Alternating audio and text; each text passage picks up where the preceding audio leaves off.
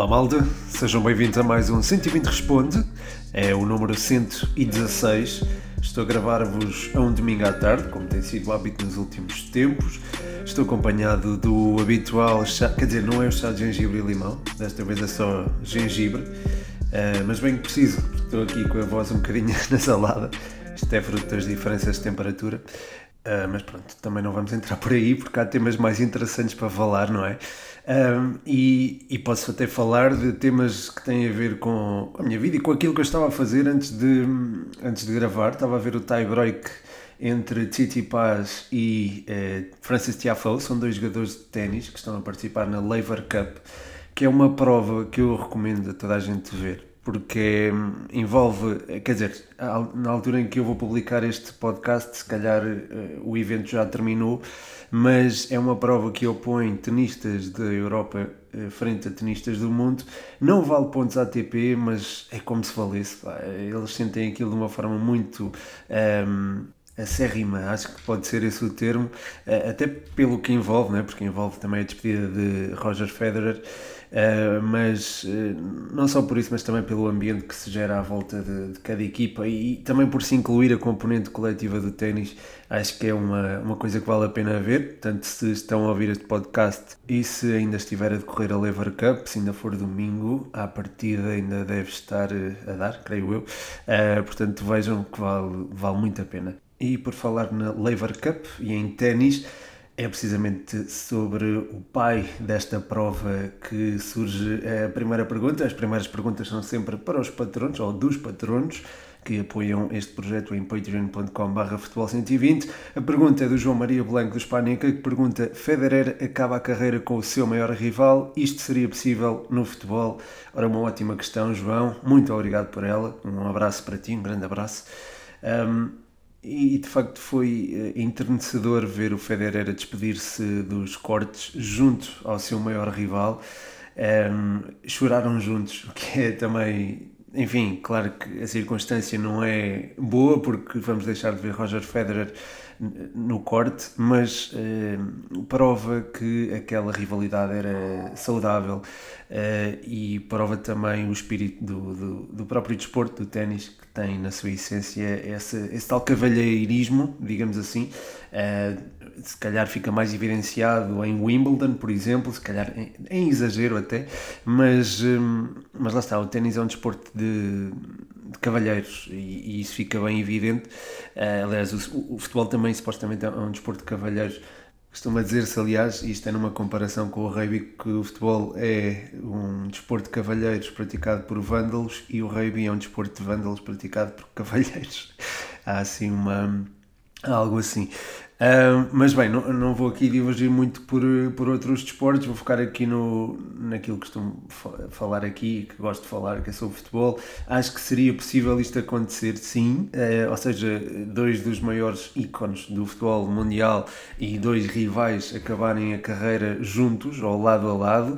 Acho que era possível Messi e Ronaldo, uh, neste caso, estou a comparar porque são os os maiores da última era, se calhar há muita gente que diz que são os melhores de sempre, eh, não vou entrar nessa discussão, mas acho que neste momento eh, os dois jogadores que corporizam, se calhar o Federer e o Nadal, são precisamente Cristiano Ronaldo e Messi, e acho que é possível terminarem juntos. Também acho que é possível vê-los a chorar na despedida um do outro, porém eu acho que é diferente porque no ténis, no circuito ATP, há uma relação mais próxima entre os jogadores, algo que não é tão evidente no, no futebol mundial, porque lá está, um desporto coletivo envolve muitas equipas. No ténis, uma equipa, por exemplo, é, lá está Rafael Nadal, é Rafael Nadal no, uh, quem representa a equipa Roger Federer é Roger Federer só, enquanto que no PSG, por exemplo, ou no Barcelona, há muitos jogadores dentro do Barcelona.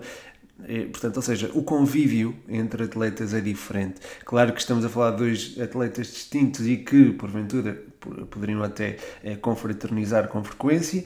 Não nos chega é, ao grande público essa informação, mas mas acho que pronto, é, é facilmente dedutível que Messi e Ronaldo não se têm tão bem quanto Nadal e Federer, mas também, enfim, é certo que o futebol também é, é, é, lá está, alimenta mais paixão e mais uh, desaguisados, se calhar.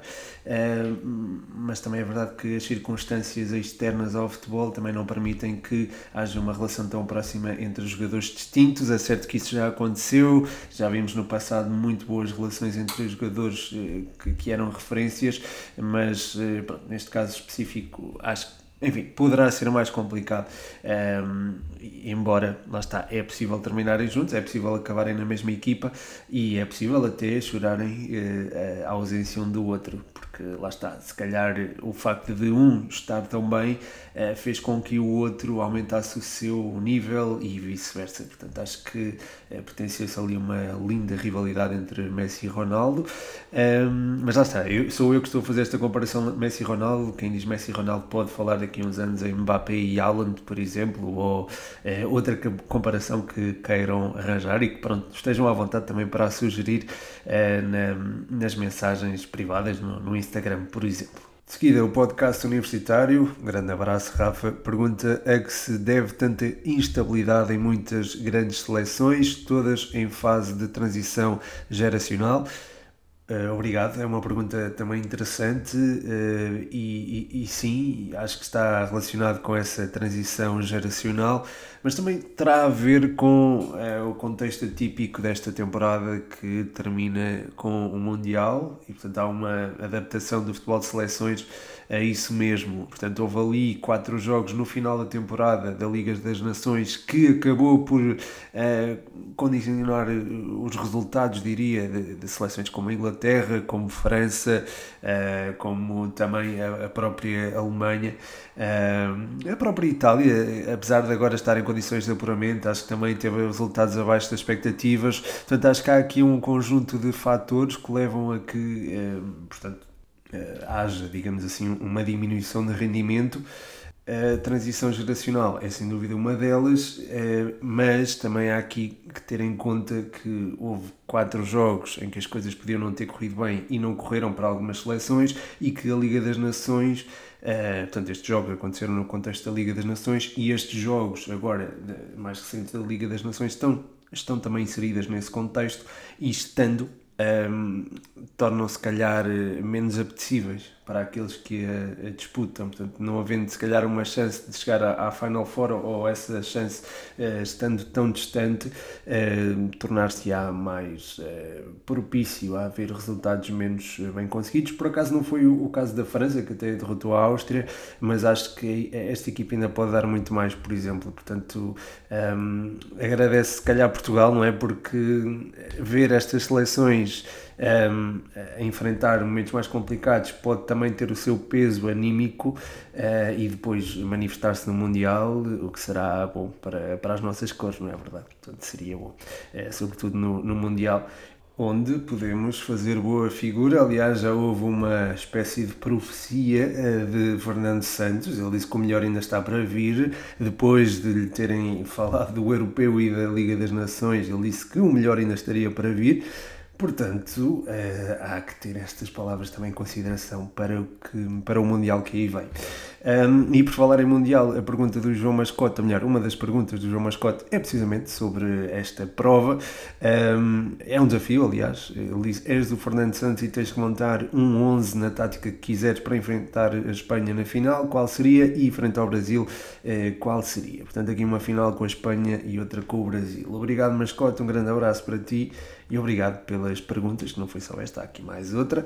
Um, enfim, eh, frente à Espanha, eu talvez procurasse combater a posse de bola com um meio-campo mais compacto, mais físico, talvez, e aí incluiria Mateus Nunes no meio-campo. Eu acho que os quatro trás são indiscutíveis, o Cancelo, Ruben Dias, um, ela, não são tão indiscutíveis dependendo do estado físico de Pep, mas se tiver Pep, eh, se Pep estiver bem, eh, jogaria no eixo com o Ruben Dias e depois na esquerda Nuno Mendes. Um, acho que Nuno Mendes pode ser útil num jogo frente à Espanha porque também tem esse lado físico bem apurado. Uh, depois no meio campo utilizaria o Mateus, uh, Mateus Nunes eventualmente um, o, o Danilo, também para dar ali músculo ao meio campo, e mais à frente o, o Ruben Fernandes, pensaria aqui num 4-3-3, uh, não, 4-2-3-1, uh, com o Bernardo Silva a interior direito, no lado esquerdo, não sei até que ponto não colocaria um, um, jogador também com capacidade para vir, vir para dentro e também gerir a posse de bola, e nesse sentido colocaria talvez um João Félix, não digo que não.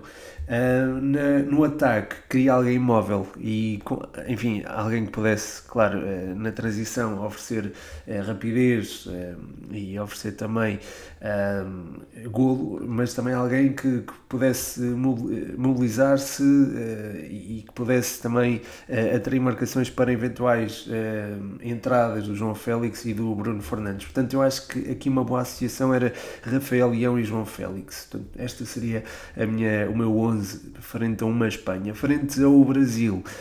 Um, ah, não falei na baliza, eu colocaria o Diogo Costa, mantenho. Uh, frente ao Brasil, uh, também Diogo Costa, o quarteto seria o mesmo, uh, o quarteto defensivo. Depois no meio campo colocaria, enfim, frente ao Brasil, o Brasil tem algumas dificuldades para segurar o meio campo, acredito que venha a ter, porque tem uma equipa muito puxada à frente e nesse sentido eh, procurava se calhar usar hum, elementos com, com capacidade de circulação eh, e que evitassem também precisamente a linha de subida do, do Brasil. Portanto, no meio campo, eh, o meio campo já seria diferente, portanto colocaria Ruba Neves que tem também essa qualidade na saída de bola e eventualmente o próprio Vitinha, porque é alguém que dá também essa capacidade de circulação de bola, é alguém também disciplinado taticamente, é, portanto seria alguém que eu colocaria. Depois mais adiantado, é, mas não sei até que ponto não jogaria com o Bernardo Silva no meio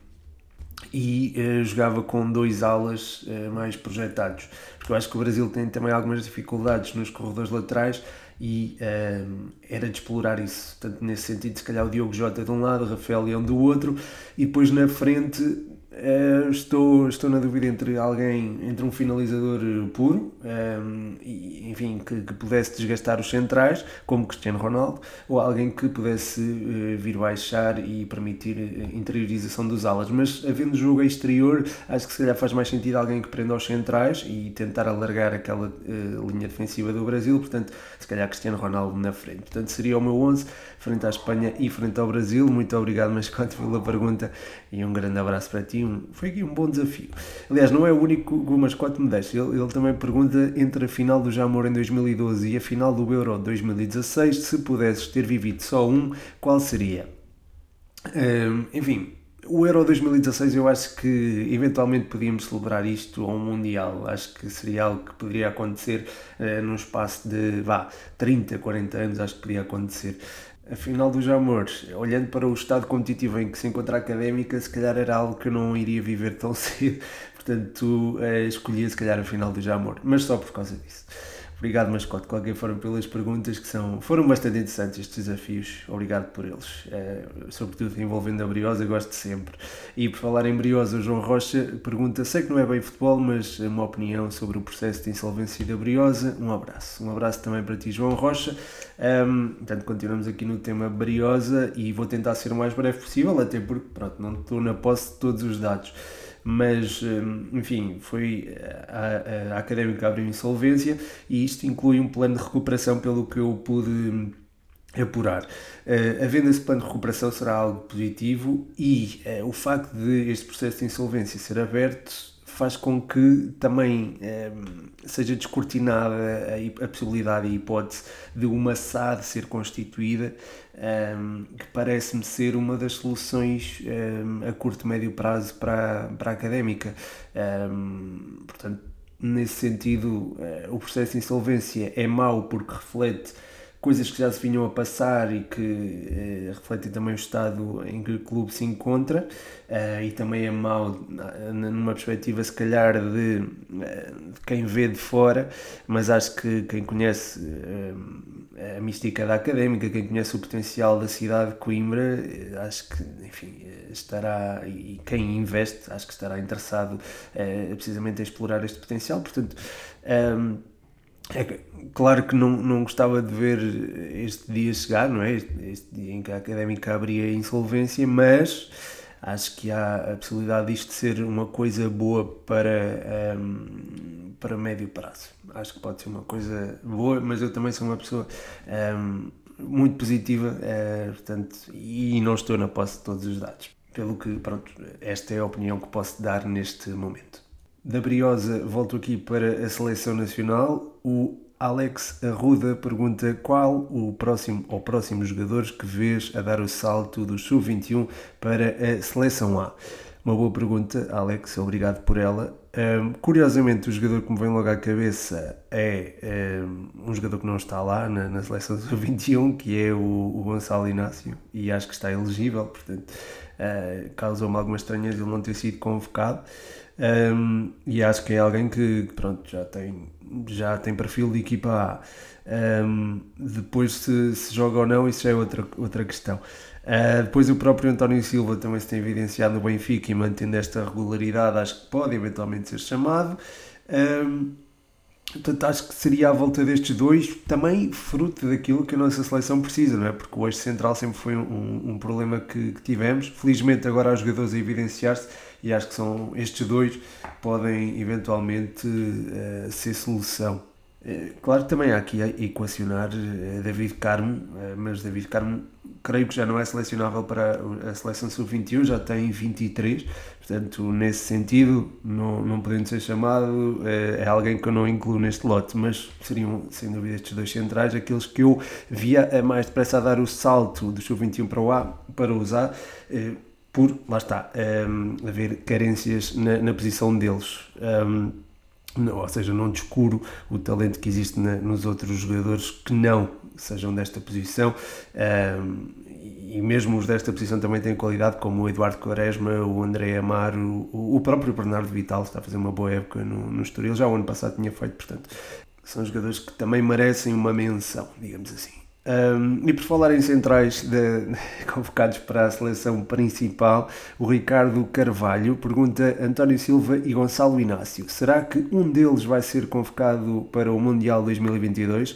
Obrigado, Ricardo, e um abraço para ti. Obrigado e um abraço também para o Alex. Acho que não agradeci, não lhe mandei um abraço.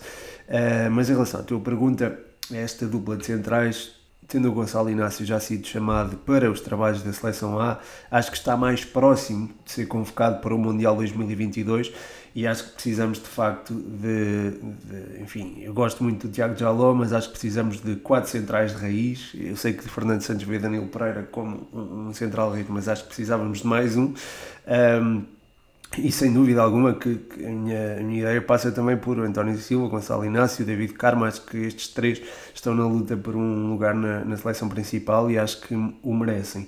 Um, de qualquer forma, acho que o Gonçalo Inácio está mais próximo disso, precisamente por já ter trabalhado, é, pronto, dos dois que mencionaste, António Silva e Gonçalo Inácio, acho que o, o, Gonçalo é quem está mais próximo, próximo de ser chamado, embora lá está, a questão de jogar numa linha defensiva de 3 e não numa linha defensiva de 2, o pode eventualmente condicionar para os desafios de, de jogar como a seleção joga, que é com uma linha defensiva de, com quatro jogadores, eh, sendo que os, os eh, laterais projetam-se imenso, portanto ele teria alguma dificuldade, quer dizer, dificuldade não, teria um novo desafio, diria, ehm, para, para os dobrar, digamos assim.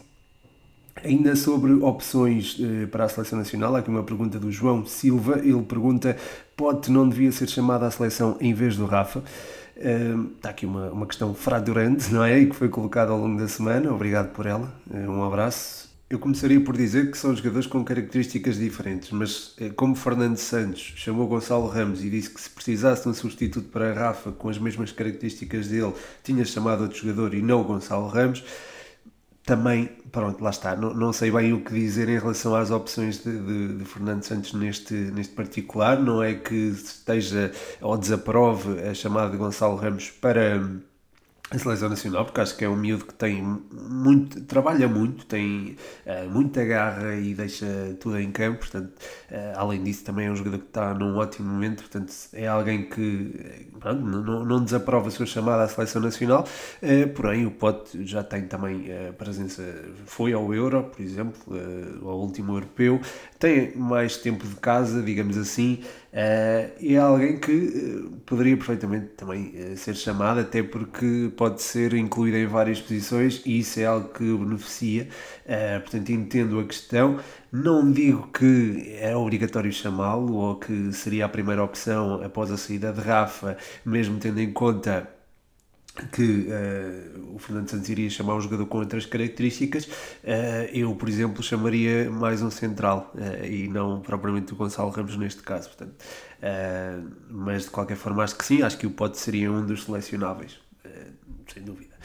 em vez disso, foi o Gonçalo Ramos, de quem, ou sobre quem se faz a, a, próxima questão. O Mário pergunta: Gonçalo Ramos pode ser uma peça-chave para o sucesso de Portugal? Muito obrigado, Mário. Um abraço para ti.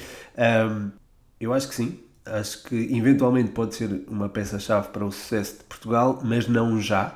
Uh, pelo menos para a seleção principal, para a seleção sub-21, acho que pode ter o seu papel.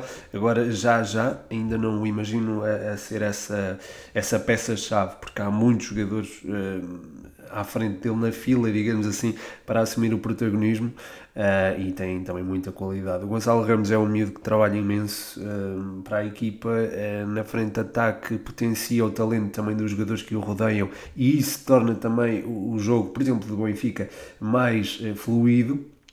E, e, também mais propício a gols e propício ao sucesso, mas acho que ainda é cedo para dizer que o Gonçalo Ramos pode ser essa, essa tal peça-chave para o sucesso de Portugal.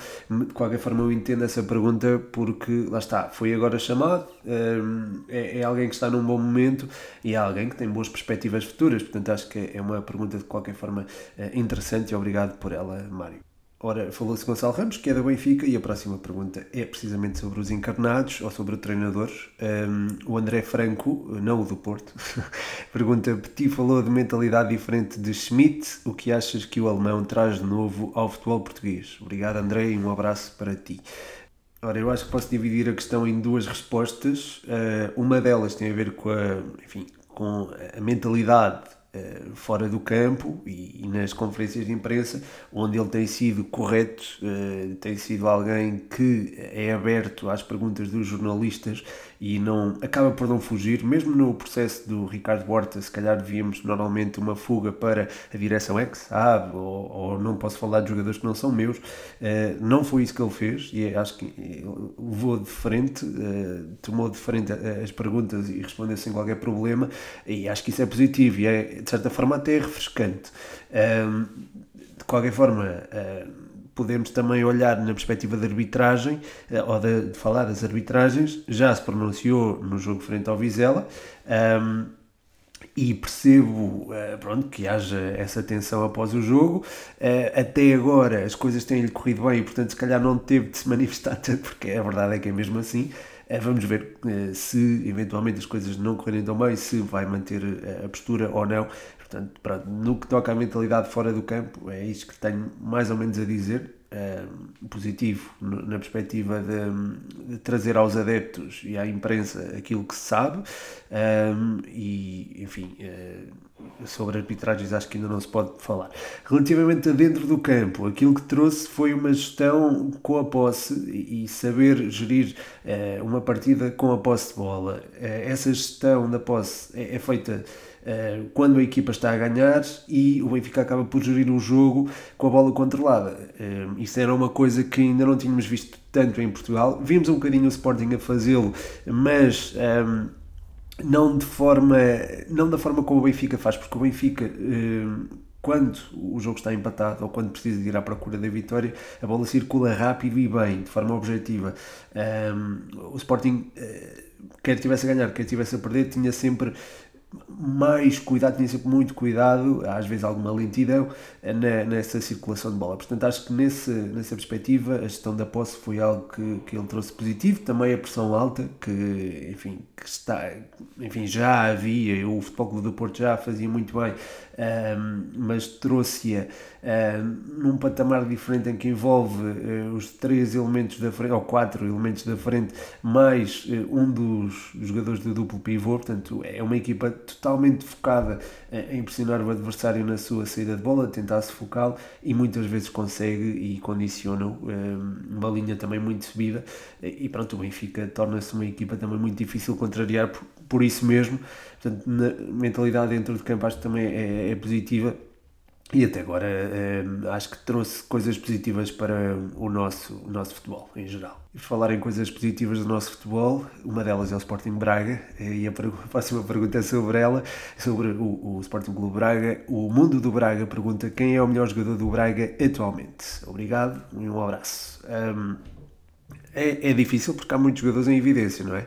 O Banza começou muito bem e, e se me fizesse esta pergunta no início do campeonato, no, in, no início, início, portanto ali nas 3, 4 jornadas iniciais, diria que era o Banza, mas eu acho que a dupla de médios tem sido fundamental para o equilíbrio da equipa e nesse, nessa perspectiva acho que o Almuzrati se tem evidenciado mais porque é um jogador que cobre o campo quase todo, uh, tem também uh, um papel importante na circulação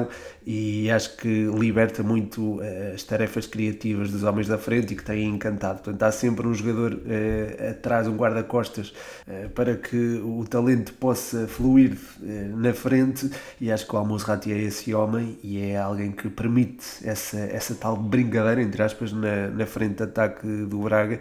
Portanto, escolher alguém seria talvez o próprio Almozrati, embora o Ricardo Horta se venha a evidenciar cada vez mais e está cada vez mais próximo do nível eh, exibido na temporada anterior. Portanto, o Ricardo Horta também seria aqui eh, tido em consideração, mas estou mais inclinado para o Almozrati pela peça-chave que é na manobra deste Sporting Braga. A seguir, o Rodrigo Nóbrega pergunta se gosto da, da data FIFA, eh, das datas FIFA, portanto, um, e depois pergunta também, inserido neste tema, se não era mais interessante se a taça da Liga fosse sempre jogada nesta data FIFA. Ele deixa também a sua opinião ao afirmar que gosta desta eh, data FIFA uh, e que o facto da Taça da Liga se jogar durante esta data poderá ser uma oportunidade para os que não são titulares. Uh, obrigado, Rodrigo, e um abraço para ti. Ehm, eu gosto de, das datas FIFA, mas acho que podiam ser inseridas noutra, noutra altura pela simples razão de dar continuidade ao campeonato e de ter as jornadas todas consecutivas. Eu acho que isso é muito importante para a fluidez da, da própria competição, do, dos campeonatos em geral e até para as próprias competições europeias. Portanto, era interessante, se calhar, termos uma data FIFA, eventualmente, eh, não sei se em janeiro seria execuível por, pelo frio que se poderá fazer em algumas regiões, mas acho que essa seria uma altura, uma boa altura para fazer esta data FIFA, ter ali um mês só de jogos de seleções. É certo que havia a mesma pausa, mas era a tal pausa de inverno que às vezes há na, na Bundesliga e, e também começou a haver na Premier League poderia existir essa pausa e haver esta tal eh, paragem para, para as qualificações dos europeus e dos mundiais e essas qualificações até serem uh, pensadas de outra forma, de forma a haver menos jogos também né, durante, pronto, nas mesmas. Eu acho que eu sei que se calhar trazem algum rendimento à FIFA, mas não sei até que ponto será significativo e até, até que ponto. Um, ehm, isso acaba por beneficiar o próprio futebol uh, ter esta imposição de datas FIFA todos os meses em, em, setembro, outubro e novembro. Com, enfim, este ano não foi assim, mas costuma ser. Portanto, acho, enfim, acho que era, era interessante haver esta, esta, esta flexibilidade da parte da FIFA para, para uma articulação mais fluida de, do calendário competitivo.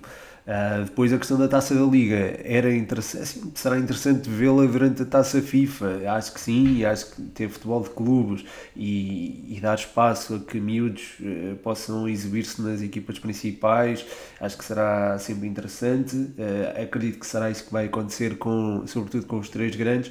Nas outras equipas, não sei até que ponto. Um, enfim, eh, há, há, naquelas em que houver essa profundidade plantel isso pode acontecer, naquelas que tiverem equipas sub-23 e equipa B isso também poderá uh, ser evidenciado, um, mas também não são todas as equipas que vão ter jogadores uh, para, nas seleções, não é?